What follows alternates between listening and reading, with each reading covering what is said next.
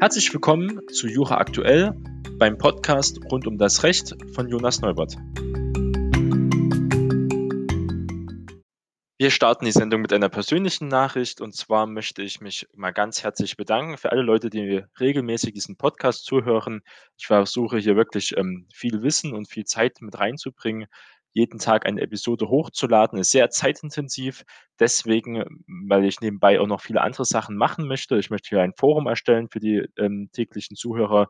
Ich möchte eine Webseite mit dazu erstellen, wo man sich besser austauschen kann, wo es auch Umfragen, Abstimmungen geben kann, was wir besser machen können. Ich weiß auch, dass die Technik oft nicht so gut ist. Hm, dass man sich auch noch besser vorbereiten kann. Da gibt es also noch viele Sachen, wo man die Qualität um einiges steigern kann. Ich liebe es aber immer, auf den aktuellen Stand rechtlich zu sein. Auch als Jurastudent ist mir das persönlich immer sehr wichtig und auch anderen Leuten. Und ich habe ja gemerkt, ich sehe das ja, dass wir hier schon eine kleine Gemeinde haben, die wirklich regelmäßig diesen Podcast vollständig hören. Und das freut mich sehr und das möchte ich noch mehr verbessern. Und deswegen, was ich die Zeit dafür habe, werden wir jetzt immer Montag und Freitag, also zweimal die Woche, werden hier immer neue Podcasts erscheinen, also Folgen, wo wir die neuesten Rechtsnachrichten reden werden. Diese Folgen werden dann auch ein wenig länger gemacht. Ah, dafür werden sie aber halt nicht mehr täglich kommen. Ich werde dann, wie gesagt, ein paar Seiten vorbereiten, wo wir miteinander besser kommunizieren können und wir auch hier den Podcast noch verbessern und die Reichweite auch noch mehr steigern. Aber trotzdem erstmal vielen Dank, dass so viele Leute hier mit dabei sind und sich für das Recht interessieren. Und das versuche ich ja zu stärken. Das ist ja mein Anliegen, dass die Leute wirklich hier immer weiter Interesse haben, auch auf den aktuellen Stand sind, was momentan in der Rechtswelt so passiert. Und deswegen vielen Dank für alle, die dabei bleiben. Und Sie werden sehen, dass die Qualität sich auch steigern wird. Und das ist ja viel wichtiger als jetzt die Quantität, jeden Tag eine Folge rauszubringen. Das ist mir hier wichtig zu sagen. Also immer Montag und Freitag kann man sich auf eine Folge mit den wichtigsten Rechtsnachrichten der Woche also freuen. Vielen Dank und wir hören uns. Wir beginnen unsere Sendung, wie wir die letzte Sendung beendet haben. Und da ging es, am Freitag ging es ja um die Corona-Demo in Berlin.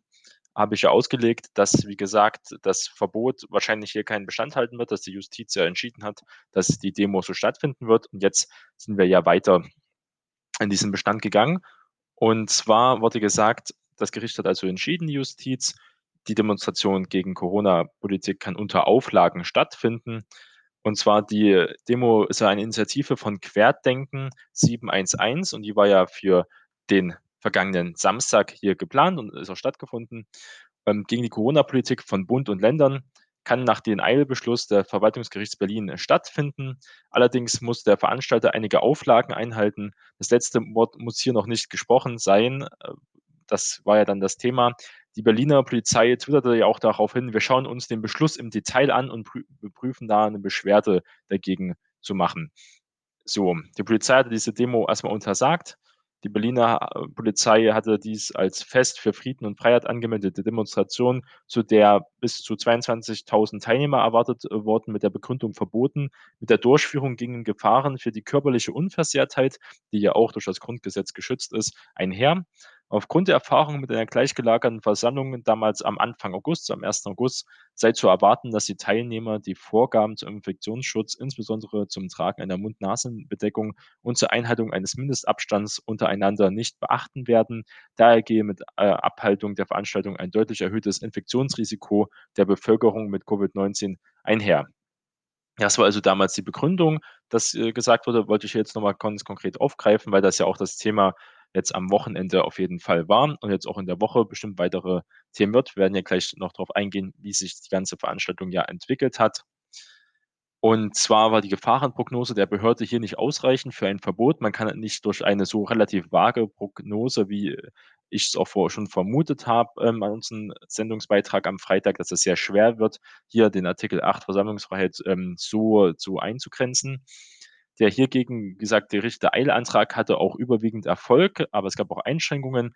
Die erste Kammer des Verwaltungsgerichts verneinte eine unmittelbare Gefahr für die öffentliche Sicherheit. Die von der Versammlungsbehörde angestellte Gefahrenprognose genüge nicht den verfassungsrechtlichen Vorgaben. Und nach der Covid-19-Infektionsschutzverordnung des Landes Berlin seien Versammlungen grundsätzlich auch zulässig. Das also richtet man sich hier an die Verordnung. Hierbei nehme der Verordnungsgeber, wie die fehlende Obergrenze der Teilnehmerzahl äh, zeigte, ein erhöhtes Infektionsrisiko in gewissem Umfang in Kauf. Also die Verordnung in Berlin ist zum Beispiel mit Verordnungen von anderen Bundesländern ähm, relativ lax. Und da sehen wir also hier gab es auch keine Begrenzung der Teilnehmerzahl.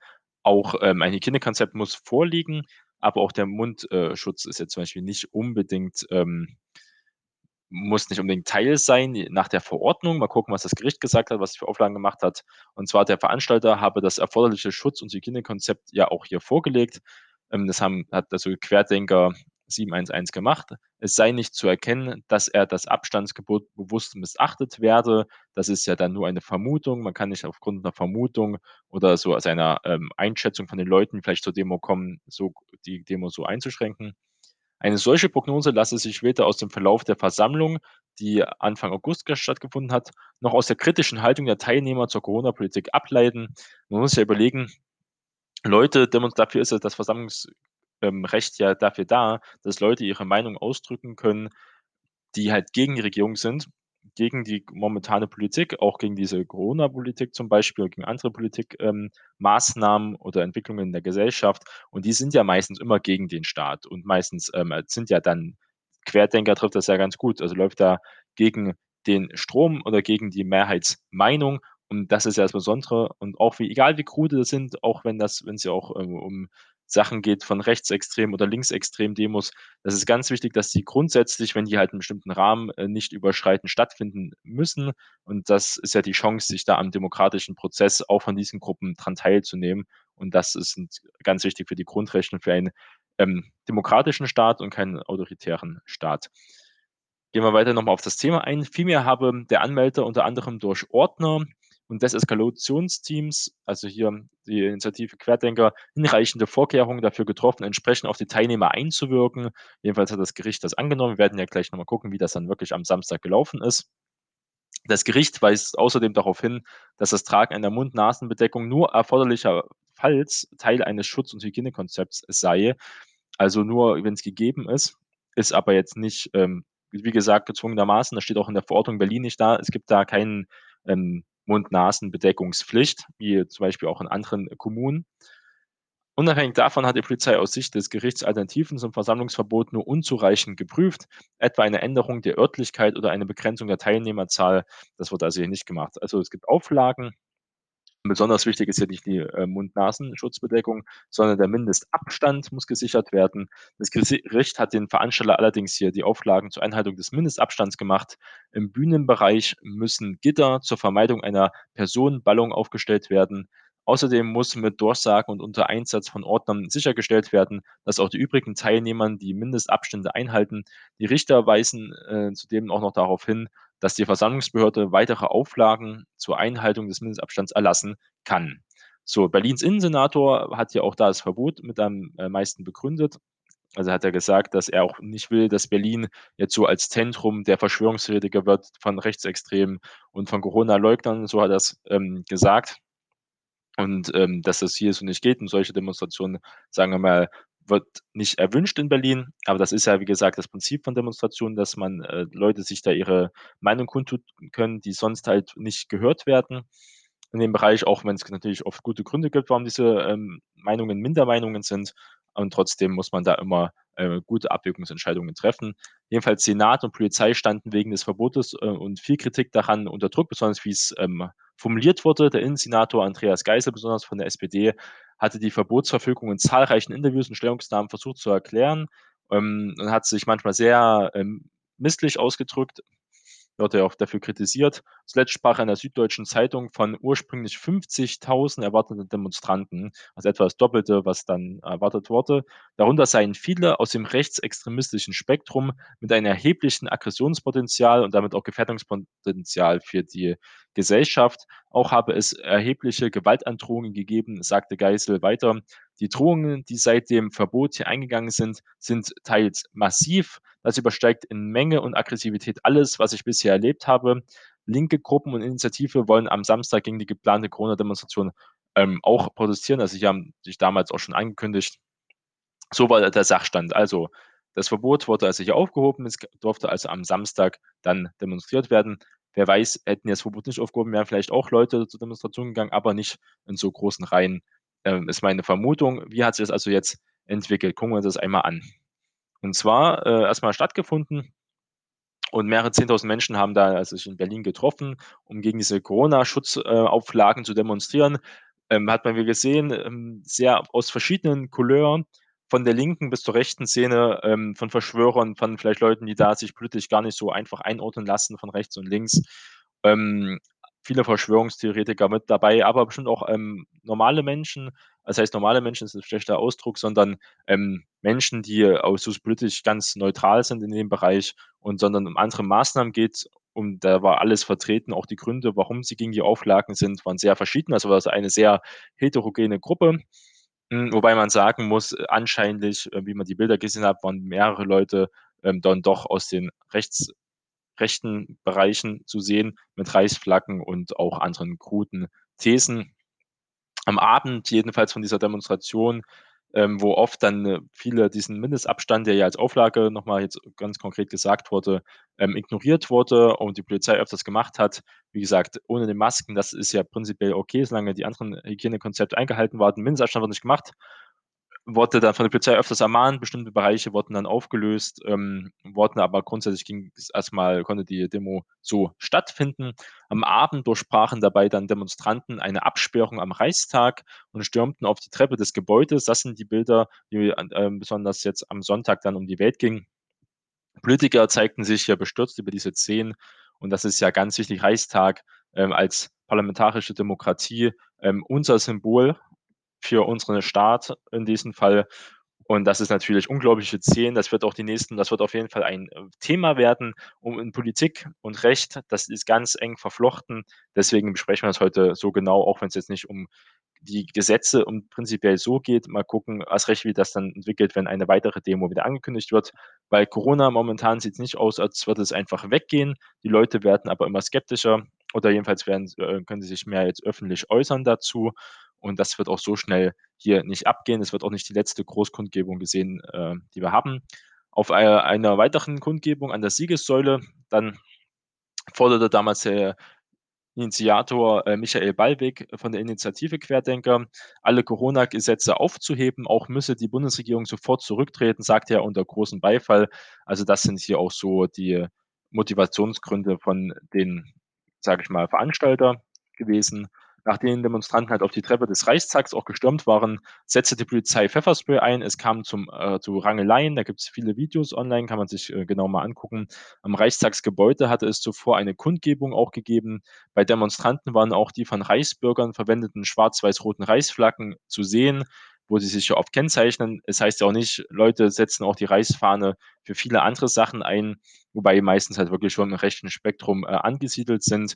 Das kann man auch so nicht ganz pauschalisieren. Aber ähm, warum man nicht die, sage ich mal, die demokratische Deutschlandflagge hochzeigt, die auch damals ja von den Urburschenschaften, die wirklich die deutsche Fahne ist, so schwarz-rot-gold äh, benutzt, äh, statt dann von der Monarchie eine Flagge zu zeigen. Da kann man sich auch eigentlich mal Gedanken drum machen. So viel zum Deutschtum sollte man sich eher 1815 mal angucken oder 1848, Paulskirchenverfassung, was da für Flaggen verwendet wurden. Und äh, weiß nicht, warum man hier einen alten und ähm, auch korrupten monarchischen Staat, wo ähm, es noch Kaiser gab, so bevorzugt, hat, kann aber jeder da auch seine eigene Meinung dazu haben. Die Polizei löste die Demo dann auf. Einsatzkräfte räumten den Platz vor dem Reichstagsgebäude und schoben die Demonstranten dort weg. Auch Videos, die im Internet kursierten, zeigen, wie die Menschen direkt vor der Tür des Reichstags stehen, also wirklich genau vor der Eingangstür. Und äh, zeitweise standen nur noch drei Polizisten anscheinend nur noch im Weg das ist unglaublich gewesen. Die Polizei, die drei Polizisten besonders waren äh, sehr tapfer. Das wird in den Medien oder in der Öffentlichkeit nicht so diskutiert. Aber das muss ich überlegen, das waren mehrere Dutzend Menschen, die dann beim Reichstag waren, die hätten die Polizei wirklich überrennen können. Aber die drei Polizisten haben, mit, haben viele Sachen angewendet, taktische Sachen, laut reden, deutlich werden, ähm, dann auch natürlich ein bisschen Widerwehr und ähm, zu zeigen, dass sie bereit sind, sich zu verteidigen und auch den Reichstag zu verteidigen, haben es geschafft, dass da wirklich nicht ähm, diese Demonstranten dort in den Reichstag eingedrungen wären. Das wäre ein ganz schöner Schlag gewesen, muss man sagen. Stellen wir uns mal vor, die ganzen Demonstranten mit den auch recht mit den Reichstagsflaggen, äh, wären dann vielleicht noch im Plenarsaal und hätten dort, ähm da gab's wäre wäre sehr viele Bilder um die Welt gegangen, muss man sagen. Ähm, das ist auch sehr kritisch zu sehen. Der Polizeisprecher Thilo Kablitz, äh, erklärte dazu: „Wir können nicht immer überall präsent sein.“ Genau diese Lücke wurde hier genutzt, äh, die da entstanden ist am Reichstag, um hier die Absperrung zu übersteigen, zu durchbrechen und dann auf die Treppe vom Reichstag zu kommen. Und weiter sind sie hier ja nicht gekommen äh, jedenfalls nach dem jetzigen Informationsstand. Mehrere Politiker äußerten sich dann bestürzt über die Ereignisse vor dem Reichstag. Meinungsvielfalt ist ein Markenzeichen einer gesunden Gesellschaft. Die Versammlungsfreiheit hat aber dort ihre Grenzen, wo staatliche Regeln mit Füßen getreten werden, sagte hier als ähm, Beispiel Bundesinnenminister Horst Seehofer von der CSU der Bild am Sonntag. Das Reichstagsgebäude ist die Wirkungsstätte unserer äh, unseres Parlaments und damit das symbolische Zentrum unserer freiheitlichen Demokratie. Dass Chaoten und Extremisten es für ihre Zwecke missbrauchen, ist hier unerträglich. Wird ja hier weiter zitiert von der Bild. Außenminister Heiko Maas von der SPD twitterte zum Beispiel auch, Reichsflaggen vom Parlament sind hier beschämend. SPD-Kanzlerkandidat Olaf Scholz schrieb, ähm, Nazi-Symbole, Reichsbürger und Kaiserreichsflaggen haben vor dem Deutschen Bundestag rein gar nichts äh, zu verlieren, also verloren. Nach Schätzungen der Behörden nahmen an den Protesten insgesamt rund 38.000 Menschen teil, wurde also hier vom Gericht und auch von den Veranstaltern unterschätzt, die ja nur mit 20 bis 25 geschätzt haben. Da war der Innensenator mit 50.000 auch zu weit weg, ähm, aber hier wird etwa von 38, vielleicht sind es auch mehr, weniger, das ist immer, glaube ich, sehr schwer bei solchen relativ, ähm, bei so freien, unter freiem Himmel, die Veranstaltungen, dieser Zulauf, das ist ja um einiges, ähm, kann man nicht so ganz gut kontrollieren. Jedenfalls waren viele Menschen in Berlin hier bei der Demonstration. Wie Innensenator Andreas Geisel äh, berichtete, wurde über den Tag verteilt rund 300 Menschen etwa festgenommen. Allein vor der russischen Botschaft etwa 200. Ähm, dort flogen unter anderem aus einer Menge von rund 3000 sogenannten Reichsbürgern und rechtsextremen Steine und Flaschen hier auf die Polizei, äh, sagt jedenfalls hier der Innensenator. Laut Polizei gab es dort auch, ähm, Gefangenenbefreiungen. Also, die Polizei hat Leute festgenommen, die dann, ähm, durch Hilfe von den anderen Demonstranten wieder wegrennen konnten zum Beispiel. Geisel bezeichnet die Ereignisse als vorhersehbar. Äh, wir haben ja vorhin noch mal durchgesprochen, wie er gesagt hat, warum das hier nicht so stattfinden soll. Es war erwartbar, was heute passiert ist, sagte er in den ARD-Tagesthemen. Ja, also die Prognose stimmte so und trotzdem hat das Gericht, äh, finde ich, prinzipiell richtig entschieden. Da kann man auch wieder anderer Meinung sein gibt es gute Gründe, wie das Gericht ja auch vorhin besprochen hat, warum es trotzdem gut war, die nicht prinzipiell diese Demo zu verbieten. Jetzt hat man ja gesehen, in welche Bereiche es gab, aber es waren ja auch von diesen 38.000 ja auch nicht alle in diese Gewaltbereitschaft und manche haben sich auch natürlich an den Mindestabstand gehalten.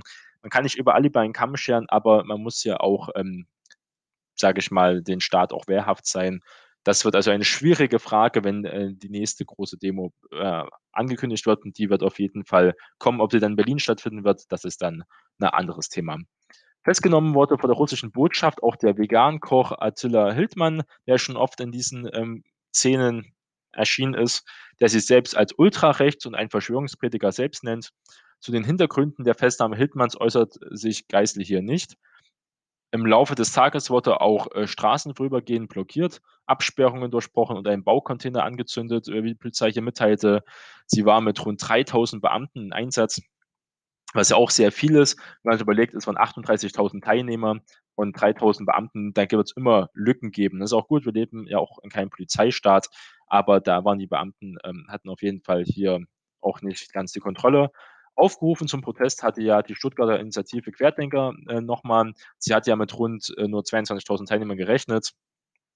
Äh, Frage, ob's Glück äh, kein Glück gab. Es gab hier auch Gegenproteste, es haben also stattgefunden, wie es damals auch schon angekündigt war, unter anderem aus der linken Szene.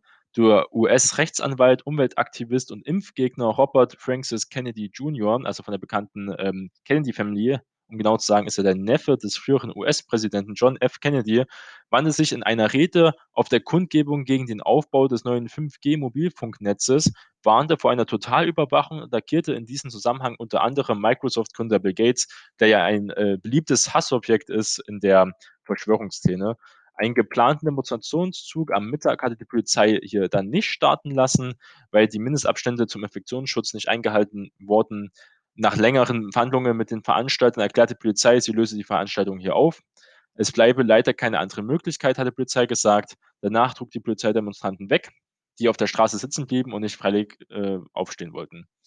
Auf Transparenten forderten Teilnehmer auch den Rücktritt der Bundesregierung, wie auch der Veranstalter selber, so ein Ende der Schutzauflagen und Alltagsbeschränkungen. Das haben wir ja schon vorhin gut besprochen.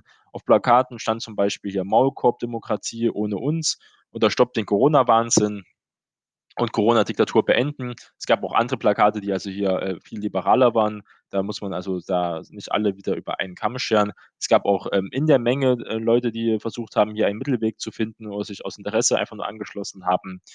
Aber immer mehr skandierten auch viele Leute aus der Menge Widerstand an und wir sind das Volk, ähm, was ja auch äh, ganz klare Richtung geht, ähm, dass man hier den Staat oder die Regierung jedenfalls so nicht akzeptiert und ähm, hier auch wieder auch einen Rücktritt möchte. Auch AfD-Politiker und andere rechte äh, Gruppen, wenn man die dazu zählt, je nachdem, hatten zur Teilnahme hier auch aufgerufen. Am Brandenburger Tor und anderen Orten waren auch Flaggen mit Reichsadler-T-Shirts in Frakturschrift und anderen Symbolen von Rechtsextremen zu sehen.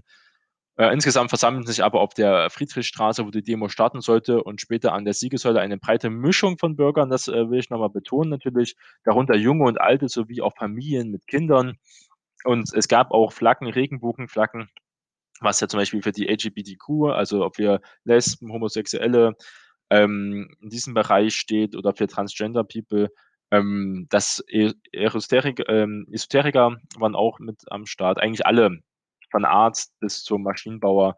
Das hat ja auch wirklich nichts mit den, mit den Bildungsstand zu tun. Es gibt ja auch Ärzte, die das ähm, dort kritisieren, bestimmte Punkte oder so nicht nehmen, was die Bundesregierung sagt. Das kann man also wirklich sagen, dass es ähm, ein, auch ein neues Phänomen, äh, Phänomen ist. Eigentlich wollte die Berliner Behörde die Versammlung ja verbieten, wie wir gesagt haben, aber das Gericht hat gesagt, soll so gehen. Jedenfalls innerhalb eines Tages meldete hier die Gesundheitsämter in Deutschland nach Angaben des Robert-Koch-Instituts vom frühen Samstag da etwa 1500 neue Corona-Infektionen. Am Samstag vor einer Woche waren es 2000 Fälle, also hier geht es sogar ein wenig nach unten. Äh, werden wir also sehen, man wird, kann nicht davon ausgehen, dass jetzt so eine große Demonstration, ob die ähm, so sehen wird, ist die fraglich, ob jetzt dadurch, durch die Demonstration, ob da vielleicht auch Corona-kranke Leute dann auch ein Superspreader-Event wird. Das ähm, ist an der freien Luft, je nachdem, wie viel Kontakt dann war, ist wirklich ähm, fraglich. Jedenfalls die Bilder vom Reichstag ähm, am Reichstag, das ist wirklich die Nachricht des Tages. Und deswegen haben wir uns jetzt so viel Zeit genommen heute. Wir machen ja auch eine längere Episode. Und jetzt äh, geht es weiter mit Corona. Das ist immer noch das Thema, was die Leute ja stark beschäftigt. Wir haben es ja dann auch nochmal in dieser Demo gesehen, dass das auch nicht vorbei sein wird. Auch Angela Merkel hat ja in ihrer Pressekonferenz auch nochmal gesagt, dass sie, wie sie Angst hat, dass die Disziplin schlechter wird und dass wir hier das Volk zusammenhalten muss und weiter Disziplin zeigen muss. Und darum äh, reden wir jetzt mal über Bund und Länder. Und zwar der Bund und die Länder wagen den Spagat zwischen strengem Infektionsschutz und ein Stück Normalität in Deutschland. Vor einem einheitlichen Verbot größerer Privatfeiern schreckt hier die Runde der Ministerpräsidenten und der Kanzlerin. Am 27.08. war dieser Termin bei ihrem neuerlichen Krisentreffen zurück. Die Fußballarenen bleiben zum Bundesliga-Start Mitte September 2020 weiterhin leer. Um eine Verletzung der Maskenpflicht kostet jetzt auch Geld mindestens bis Ende 2020 keine Massenevents wurde hier also verabschiedet. Alles andere als eine Fortführung des Verbots von Großveranstaltungen wäre angesichts seit Wochen steigender Corona-Infektionszahlen ein falsches Signal, sagte Bayerns Ministerpräsident Markus Söder von der CSU nach den rund sechsstündigen, teils zehn Verhandlungen im Kanzleramt. Falls sich trotz der weiter um sich greifenden Pandemie noch jemand Hoffnung auf einen lockeren Herbst machte, spätestens Bundeskanzlerin Angela Merkel machte diese zunichte. Wir nehmen diesen Anstieg in den Sommermonaten sehr ernst, sagte die Kanzlerin. Zu sportlichen Großveranstaltungen soll eine Arbeitsgruppe im Oktober 2020 neue Vorschläge machen.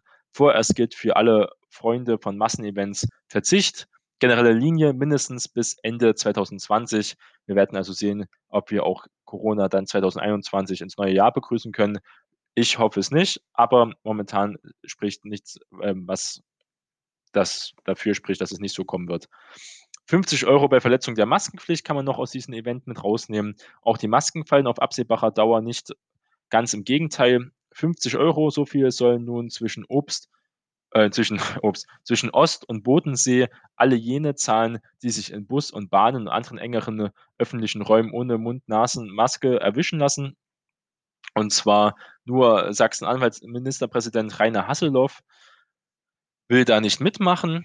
Der ist also hier der Querdenker in diesem Bereich. Im öffentlichen Regional und Fernverkehr könnte eine andere Idee entscheidender sein, nicht eine einheitliche Höhe. Und bisher konnte etwa Zugbegleiter der Bahn die Fahrgäste zwar zum Maskentragen auffordern, aber halt hier, äh, nicht groß bestrafen. Durchgreifen konnten sie so richtig also nicht. Künftig soll geprüft werden, ob ein erhöhtes Beförderungsentgelt für Maskenverweigerer erhoben werden kann. Das könnte dann Zugbegleiter direkt, äh, verhängen und dann wie, äh, sage ich mal, wie Schwarzfahren auch gleich abkassieren. Ähm, genau, Rainer Haseloff ist eigentlich auch von der CDU, da ist Merkel wahrscheinlich auch, ähm, schwer enttäuscht von ihrem Ministerpräsidenten aus Sachsen-Anhalt. Der hat aber auch nächstes Jahr eine Wahl und da macht die AfD, ähm, in Sachsen-Anhalt Druck. Die hat auch ganz gute Werte und die profitiert ja besonders immer dann, wenn die CDU schwach ist und Rainer Haseloff möchte also hier sagen: „Ja, Maskenpflicht, aber hier keine 50 Euro wenn die nicht eingehalten wird, möchte also hier einen Einzelweg machen, wie auch Bayern oft Einzelwege machen, aber eher in schärferen Richtungen macht hier Sachsen-Anhalts Ministerpräsident ähm, genau das Gegenteil und möchte hier auch einen Einzelweg gehen. Zweifel an den Möglichkeiten konsequenter Durchsetzung der Maskenpflicht ist sind aufgekommen, und zwar all jene, die sich über diese Maskenverweigerer ärgern, dürften hier erleichtert sein, wenn die Maskenpflicht denn auch wie angekündigt konsequent durchgesetzt wird. Gewerkschafter melden bereits Zweifel an, ob dazu die Personaldecke bei Polizei und Behörden nicht vielfach zu dünn ist. Denn eins ist klar, wir müssen einen gewissen Kontrolldruck aufbauen, um die Wirksamkeit der Maßnahmen sicherzustellen, sagte zum Beispiel der Vorsitzende der Beamtenbundes DBB, Ulrich Silberbach. Da muss man natürlich aufpassen, es ist immer die Frage zwischen Sicherheit und Kontrolle und Freiheit. Und ähm, wir möchten alle nicht in Polizeistaat leben, jedenfalls die meisten nicht. Da muss man wirklich aufpassen, dass man jetzt hier nicht übertreibt und wirklich lieber, ähm, an die Vernunft der Menschen appelliert und da Anreize gibt, 'ne Maske freiwillig zu tragen.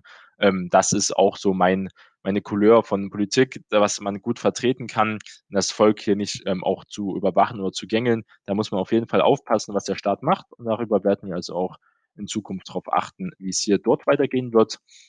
Ein neuer Lockdown soll verhindert werden, haben sich alle Ministerpräsidenten darauf verständigt, und zwar bei Menschen, denen die Maskenpflicht schon bisher nur lästig war oder die die Gefährlichkeit von Covid-19 auch hier anzweifeln, wie bei den großen Demos, die meisten Leute dort, könnte dagegen der Frust hier weiter wachsen.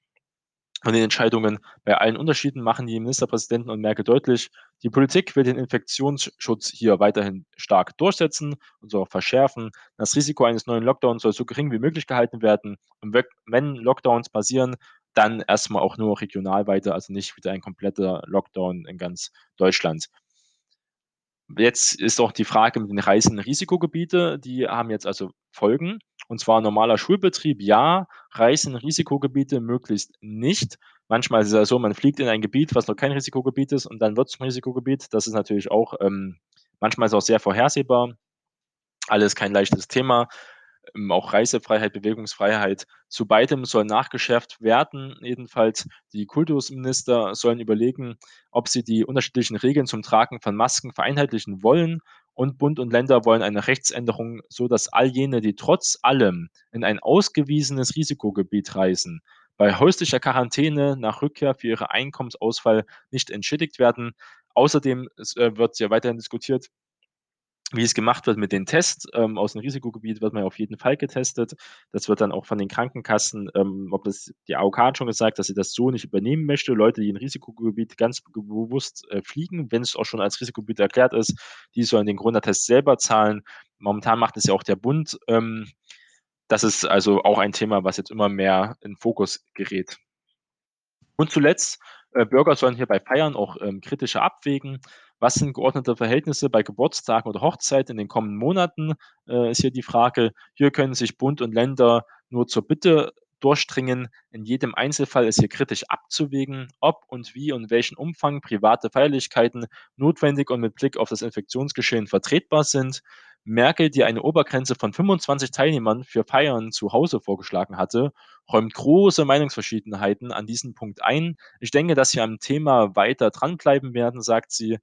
Jedoch denn, äh, wenn äh, nach dem schönen Wetter im Sommer mehr drin gefeiert wird, natürlich im Herbst und im Winter, könnte das die Infektionszahlen explodieren lassen.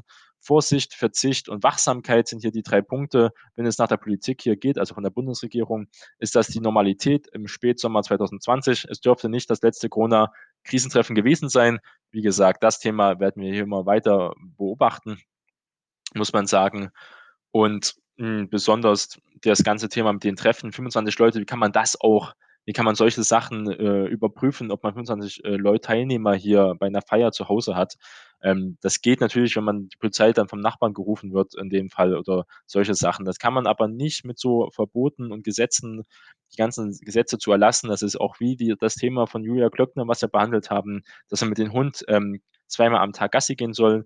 Das ist absolut richtig. Das ist, äh, wenn man ein Tier hat, muss man sich auf jeden Fall um das Tier auch ähm, kümmern und da auch das Tier eine gewisse ähm, Tierwürde geben. Und da gehört es dazu, dass Hunde zum Beispiel auf Toilette gehen können im Freien und ihr Geschäft verrichten können.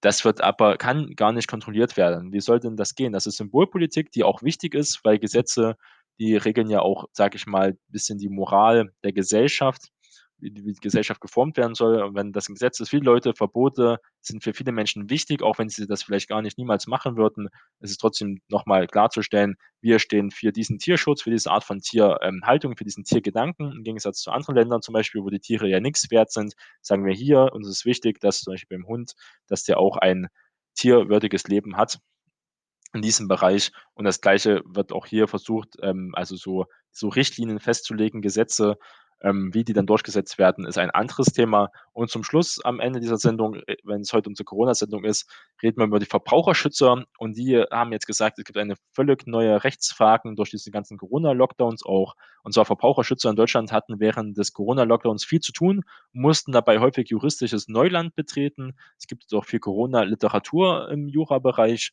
Zwischen März und Juli 2020 seien im Europäischen Verbraucherzentrum Deutschland, Abkürzung EVZ, fast so viele Anfragen und Beschwerden eingegangen wie im ganzen Jahr 2019. Also sehr großer Antrag. Teilte das hier das ähm, EVZ in Kehl mit. Im Vorjahr seien es äh, etwa 12.300 Anfragen gewesen. Zwischen März und Juli waren es bereits hier äh, 12.000 im Jahr 2020. Viele Anfragen, besonders auch wegen diesen Reisestornierungen. Viele Anfragen habe es wegen der Reisewarnungen und der dadurch stornierten Buchungen gegeben, sagte hier Corolina Wotja, Leiterin ähm, der Verbraucherzentrale von Europa und der Deutschen Presseagentur. Das Zentrum berät Verbraucher zu grenzüberschreitenden Belangen innerhalb der EU. Corona, Zitat, Corona stellt uns vor Rechtsfragen, die wir so noch nicht kannten. Die Verbraucherschützer die Verbraucherschützer wüssten häufig dann nicht, was, auf was sie antworten sollen, denn äh, es war da vom Gericht noch nichts entschieden. Es gab ja bis jetzt noch nichts Vergleichbares. Entsprechend schwierig ist deshalb eine konkrete und ähm, wirklich, wirklich eine passende Antwort auf viele Fragen im Zusammenhang mit Corona zu finden, die man auch rechtsverbindlich geben kann dann als Verbraucherzentrale. Auch äh, Frau Wotja hat zum Beispiel ein Beispiel gebracht, was der Lockdown für manche kuriose Fälle hervorrufen kann. Und zwar gab es einen Fall in der Grenzregion zu Frankreich. Ein Deutscher brachte vor seinem Urlaub seinen Hund zu Freunden ins Nachbarland. Eigentlich sollten die beiden nur vier Tage getrennt sein. Dann kam der Lockdown, die Grenzen waren dann dicht. Reisende durften nur mit triftigem Grund auch die Verbraucherschützer konnten da nichts ausrichten, in das Land einreisen. Am Ende seien Hund und Herrchen erst nach vier Monaten äh, getrennt sein, wieder zusammengekommen. Und das ist natürlich ein Riesenunterschied, vier Tage äh, zu vier Monaten, besonders weil der Hund ähm, bei vielen Menschen ja ein vollwertiges Familienmitglied ist. Und das muss man sich mal vorstellen, ähm, wie das sein muss, wenn man so lange getrennt ist. Gut, dass, das, äh, dass der Hund natürlich bei Freunden untergebracht war, die sich schon gut gekümmert haben. Trotzdem sieht man, dass nur ein kleiner Fall, was alles für kuriose Sachen äh, durch die Corona-Krise passiert ist und auch weiter passiert werden. Und viele haben auch rechtlich, äh, sind rechtlich relevant. Da werden wir also hier auch da viele Klagen noch erleben. Auch andere Verbraucherzentralen haben viele neuartige Anfragen, zum Beispiel auch die Verbraucherzentrale vom Bundesverband sagt, es gab hier viele neuartige äh, Fälle, die es so noch nicht gab. Insgesamt seien auch bei den Anfragen und Beschwerden zwischen März und Juni 2020 deutlich gestiegen. Einer der Gründe ist natürlich Corona, sagt der Leiter des Geschäftsbereichs und Marktbeobachtung Sven Schariot. Rund 40 Prozent der Hilfsgesuchte nahmen danach Bezug auf die Pandemie bei dem Bundesverband zum Beispiel. Das wird also hier auch noch uns die nächsten Monate, wenn nicht sogar Jahre rechtlich auf jeden Fall beschäftigen.